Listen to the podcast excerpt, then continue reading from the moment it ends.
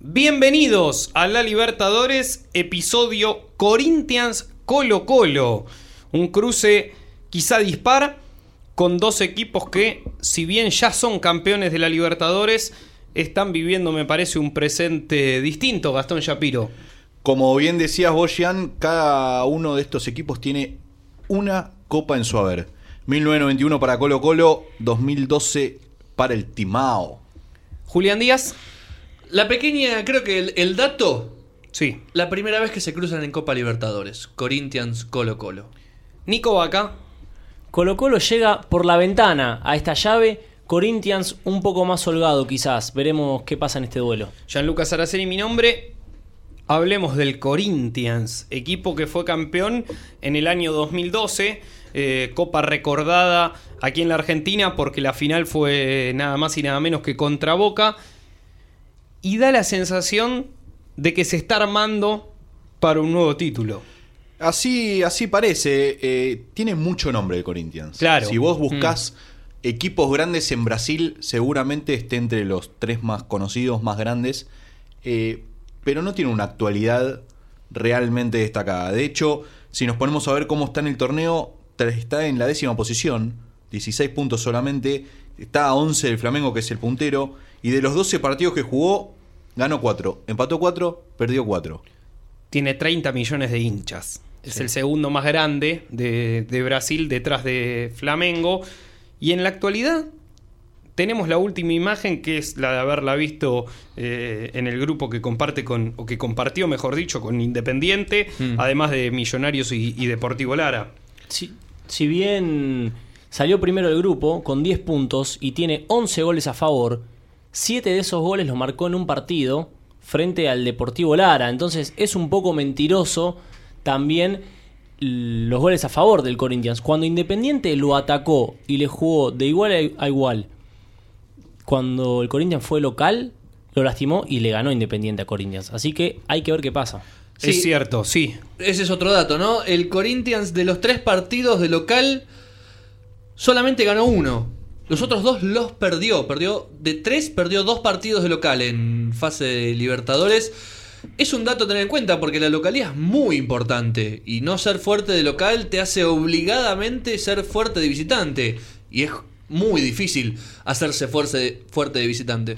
Es cierto, es cierto, y es muy importante también el tema de los goles, eh, como decimos siempre, porque aquí un gol en la condición de visitante hace que, en caso de mismo resultado, eh, la diferencia sea para quien más goles de visitante tiene. De hecho, son tan importantes los goles que el Colo Colo pasa a octavos de final por diferencia de gol. Claro, Sí. eh, ¿cómo fue el grupo? Porque el grupo lo gana Atlético Nacional y Colo Colo y Bolívar empatan en la segunda posición con 8 puntos.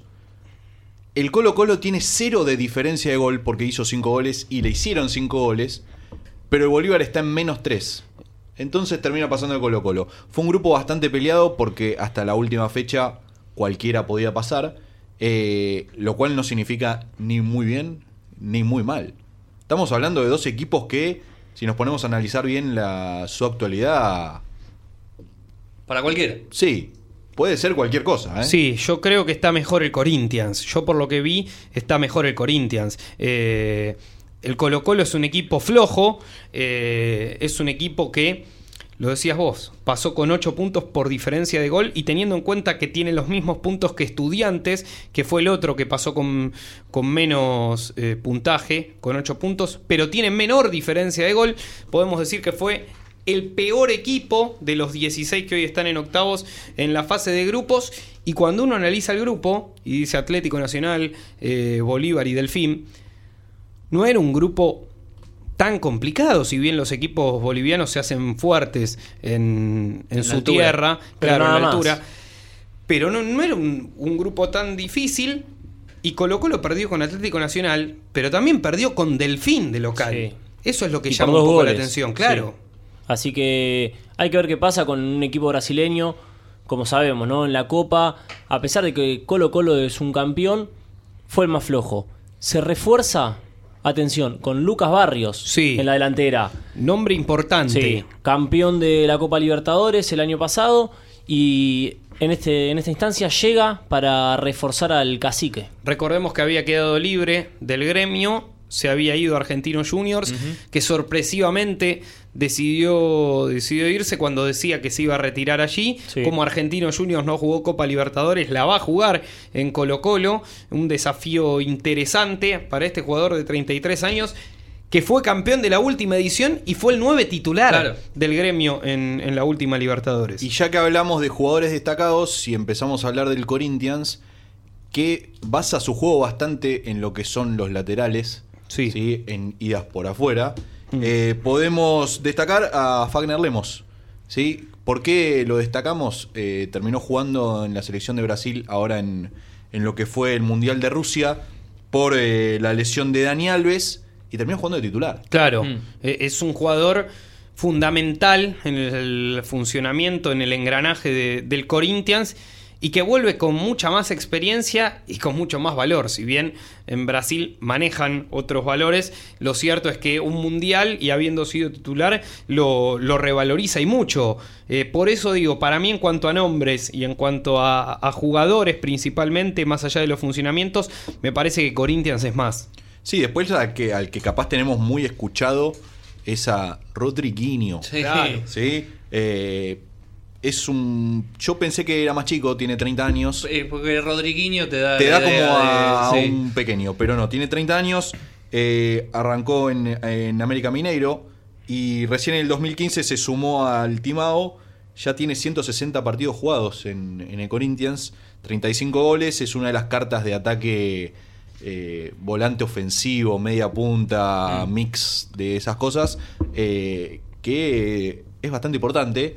Y está teniendo tanto la, la copa pasada como esta copa eh, bastante, bastante positiva. quizá por la diferencia en las ligas, pero hay que decir que Colo Colo jugó más Libertadores que las que le tocó jugar a su rival, en este caso al, al Corinthians, 32 Libertadores jugó Colo Colo. Sí, y Corinthians jugó 14. Por eso digo, eh, es más del doble. Es cierto, los torneos son menores, pero también ambos tienen, y antes lo decíamos, un solo título. Colo Colo en el 91, el 2012 de Corinthians, con la particularidad que Colo Colo tiene un subcampeonato. Claro, eso iba a decir, una final más. Jugó Claro. una final más que el Corinthians en 1973, que queda segundo, pierde esa final. Algo que no tiene el Corinthians, que llegó a una final y la ganó. El Colo Colo Claro. llegó a dos y ganó solamente una. La primera, la recordada también contra Independiente, eh, en un equipo duro de- del Colo Colo. Por eso digo, historia tiene en la Libertadores, no es muy amplia, pero tampoco lo es la del Corinthians. Habrá que ver qué ocurre. Me parece que el gran desafío de Colo Colo será mejorar mucho desde lo futbolístico. Cuando digo mucho es mucho, si quiere pasar de ronda. Y si nos ponemos a analizar la primera ronda, Colo Colo perdió dos partidos de local Claro.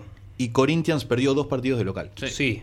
es cierto. Entonces la localía que tanto tenés que hacer valer en los octavos de final y en todo lo que es un mano a mano, está medio polémica. La diferencia creo que van a ser los goles a favor, porque los dos tuvieron cinco goles en contra, pero Corinthians hizo muchísimos más goles. Si bien dijimos que en un solo partido metió siete goles, sabemos que ese potencial lo tiene. Claro. Colo Colo no llegó a eso en ningún partido, no pudo golear en ningún partido, y bueno, por eso es que recurre a Lucas Barrios también para reforzar la delantera. Candidato, Gastón Shapiro. Me es complicado, a partir del análisis que estamos teniendo, me es complicado tener un candidato, pero te diría que me voy más por nombres que por actualidad y te digo que Corinthians. Julián Díaz. Y para mí es el Corinthians, ¿eh? El Colo Colo no, no, no tiene no tiene cómo afrontar al Corinthians. Nico Vaca. El Timao también, sí. Voy con, con el conjunto brasileño. No lo veo a Colo Colo entrando en esta llave. Para mí no la puede ni jugar. Yo me quedo con estos datos que daban ustedes recién, que si bien ambos perdieron como, como local dos partidos, me parece que la diferencia está en el rival. Al Corinthians le tocó perder eh, contra Millonarios en la última fecha, le tocó perder contra Independiente y al Colo Colo le tocó perder partidos más accesibles, como con Delfín. Eh, me parece que coincido con ustedes. Que el Colo Colo tiene todas las de perder, que el Corinthians eh, tiene todas las de ganar. Hay que ver. Pero esto es la Copa. Esto es fútbol, claro. Y, Y, esto es, es, la, Copa. primera vez que se cruzan en Libertadores. O sea que tampoco hay historial como para saber si, alguien lo tiene dijo al otro, si por lo menos tenemos una referencia anterior de cómo salió. No, en Libertadores nunca se cruzaron. Miércoles 8 de agosto, entonces la primera vez que se van a cruzar estos dos equipos, 21 a 45 hora argentina. Miércoles 29 de agosto la vuelta, mismo horario. Primero en Colo Colo, después en el Arena Du Corinthians. Quien pase tendrá que jugar contra el ganador de Cerro Porteño y Palmeiras.